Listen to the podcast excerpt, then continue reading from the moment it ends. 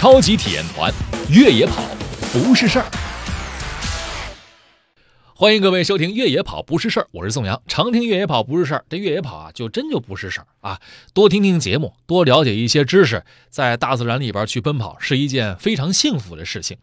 每期节目啊，您可以参与回答问题。呃，如何参与呢？您可以在手机的微信公共号里边去搜索“超级体验团”这五个字，添加关注就可以了。直接在下面来回答问题，别忘了后边缀上您的手机号码。那每期呢，我们会在所有回答对的朋友当中抽出两位，送出我们准备的奖品。那么本期节目的奖品是爱江山更爱越野跑。本节目奖品是由爱江山赛事组委会提供的价值九十九元的爱江山越野跑背包。越野跑不止于赛事，更成就一种时尚生活方式。天天听越野跑不是事儿，越野跑。就真的不是事儿。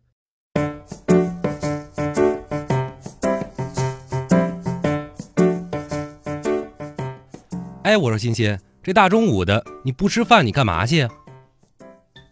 我吃啊，但是我去楼下绕着楼跑几圈再去吃啊，要不然吃完不就不能跑步了吗？哎，我说你这不都是在晚上锻炼吗？怎么中午也开始跑上了？哎，这几天我不是有点忙吗？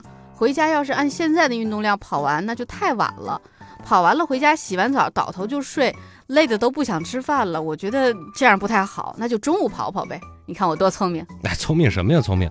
我得批评你啊。首先呢，这饭前跑步就不对，而且晚上跑完还不吃饭，这就更不对了。啊？这怎么不对了？人都说吃完饭跑步容易胃下垂，而且我跑步是锻炼呢，不吃饭是节食，锻炼加节食，这不是瘦得快吗？对什么呀？对你真是笨死了！空腹跑步呢，会让你血液当中的游离脂肪酸明显增高。如果游离脂肪酸过量的话，就会出现损害心肌的有害物质，会导致你的心率不正常，甚至呀会出现猝死的情况呢。啊，这么严重啊？那可怎么办呢？吓死我了！什么怎么办？当然是要改了。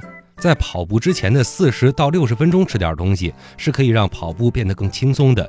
比如说燕麦粥啊、香蕉啊、面包片啊，都是可以的。但是绝对不能不吃东西啊！哦，我明白了。那那我这算了，我吃饭去吧。晚上回家再照着你说的做。真的是 饿得不行了。嘿，不说你还不知道。去吧去吧，天天听越野跑不是事儿。这越野跑呀，就真的不是事儿。本期问题又来了：空腹跑步是对？还是不对呢？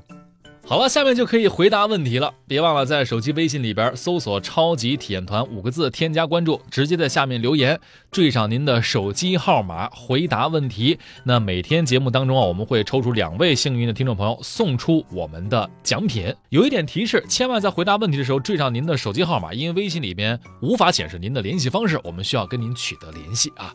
回答问题，赢取奖品。那本期的奖品是。